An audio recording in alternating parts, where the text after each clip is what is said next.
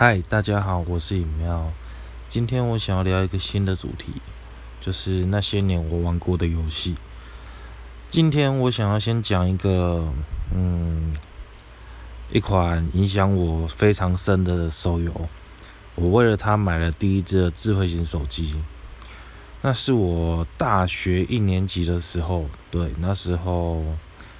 手机游戏真的是刚流行。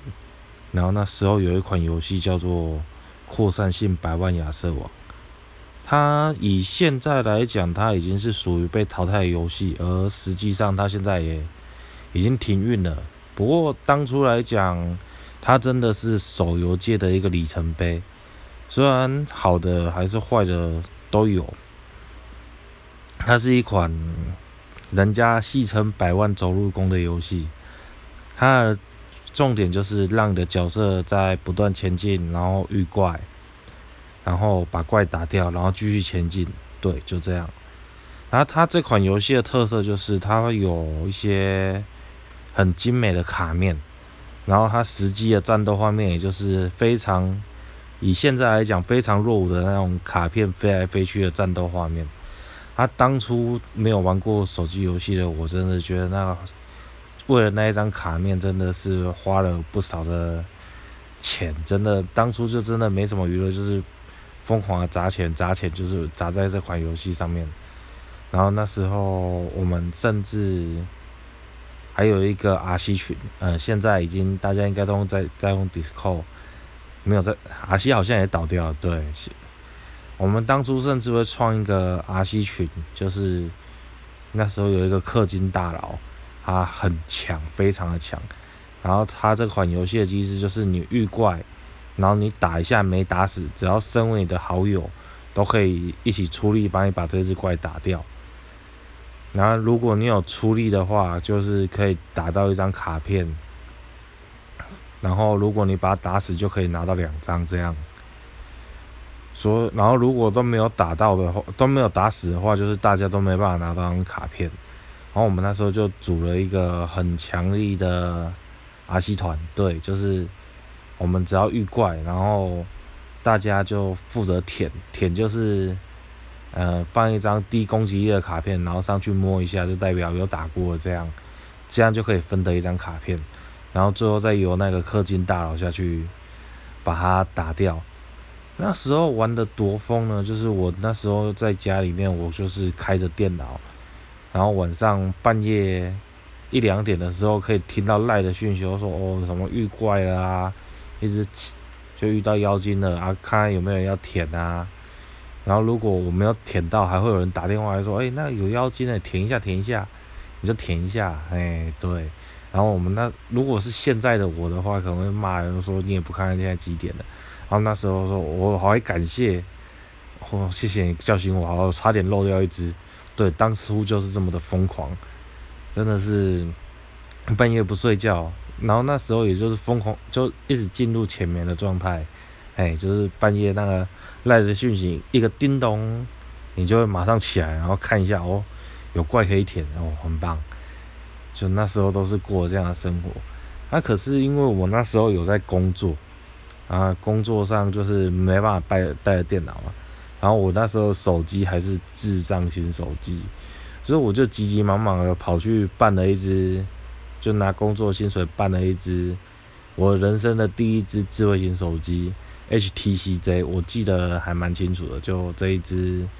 HTC Z，它还是可以换电池的手机，对，它可以换电池，然后它可以使用亚太，然后这些都不重要，重要是它可以玩扩散性百万亚瑟王。让我在上班的时候也可以听到叮咚，然后就上去摸个摸个怪一下，然后再继续工作这样。那时候是真的玩的很疯，而且我们那时候没有信用卡，然后银行卡也是只有提款卡，它没有办法说刷卡的功能，所以我们通常都是去。比如说他有出那个强力角色的时候，我们就是四五个好友约去超商，嘿，啊那时候我们工我工作的地方附近就只有一间 seven，然后那一间 seven 是在医院里面，然后那医院的店长都说，他们那一间医院，他们的那一间 seven 很可怜，然后说他上面啊有什么游戏点数未达标，我不晓得这是不是讲真的还是讲假的，因为我真的想不到为什么会会奢求在医院中的超商要游戏点数要消消多少，这很奇怪啊，因为你去超你在医院里面的超商很很少人会去那边买游戏点数吧。不过那时候我们就真的是坐在外面的小桌子上面，然后就可能一人进去就买个一两张买卡，就那种好几千点的那一种，一两张买卡，然后出来储值，然后开始抽角色，还有抽到角色就是我又休息了，然后看其他人继续抽。对，那时候就已经有这种抽卡的环节体验，对。啊，那时候我不晓得那时候实况流不流行啊。不过我们是没有想那么多，我们就只想说，我有有新卡片啊，很很强，然后就是想要抽。啊，如果真的有爱，它就是有点像现在 FGO 那种保一、保二、保三、保四、保五这样。你抽一张角色就是七十等，然后抽到第二张它可以变成八十等，然后抽到第三张就九十等这样的设计，嗯。就是你要把一只角色弄到最强，弄到能拿出来用，你就是要抽满它，所以你抽到一只是没有用的，它是非常花钱的一款游戏。我们当初真的是把薪水都砸在这个游戏上面了，而且我一直砸砸砸砸到这一款游戏日服结束营运。对这一款游戏它很特别，它是。日本的游戏，然后日本的日本那边先倒掉，还换到台服这边倒。然后我们那时候就心想，哎，日服都倒了，那台服应该也撑不久了。然后台服它就还是继续继续的出，出多出了好几个月吧。我们当初在想说，哎，怎么会这样？是不是应该要再回去玩一下？没有，嗯，反正因为它原厂已经是没办法再更新了，台服也没办法自主研发。所以它势必是得倒掉的。它当初里面真的是有很多很多的角色，我很喜欢，我非常喜欢这种卡面，而且它玩起来也，哎，该怎么讲？现在玩家可能很厌恶吧，就是你只要花钱就能抢，它玩起来真的没有什么任何的技术，一丁点儿都不需要，你只要有角色，你就一定强，因为它甚至连它那个技能触发。都是用随机性的去触发的，对。跟现在一些，比如说像公主连接好了，你可以全程 auto，啊，也可以用手操去展现一点技术去断网的招式啊，或者是技能扣着一起放之类的，对。就那时候是完全没有这种概念的，那时候就你你就只要看着卡片这样飞来飞去，然后这样战斗。然后在我血量超低的时候，刚好触发一个回血技能，你就会觉得很开心的手机游戏。对，现在这种手机游戏可能就是会被冠上“乐色手游”啊，或者就想要赚一波钱就跑。不过当初的扩散性百万亚瑟王是真的真的非常多人在玩，而且非大家都非常的热烈，就是真的是你半夜一两点真的被吵起来。你会看到那个群组里面，就是大家都说哦遇怪啦，有讯息啦，啊最后一刀我打掉之类的，嘿，真的当初就是这么的热门。然后他倒了之后嘛，我个人是，我个人看得很开，因为你天下无不散的宴席嘛，你花钱玩了那个游戏，就算花很多钱，啊游戏势必会倒。之前我看到那个一个新闻啊，那个。天堂宴的新闻，他就是他在天堂宴花了很多很多的钱，然后他不玩的时候，他就是求偿，然后要把那些花的钱统统拿回来，怎样怎样，然后说什么伺服器不稳怎样的，然后甚至还去告告到什么消保会之类的，啊，我是觉得那都站不住边啊，毕竟你都已经花钱享受这款游戏了，对不对？那你不玩了之后要再拿回来，我真的是觉得。嗯，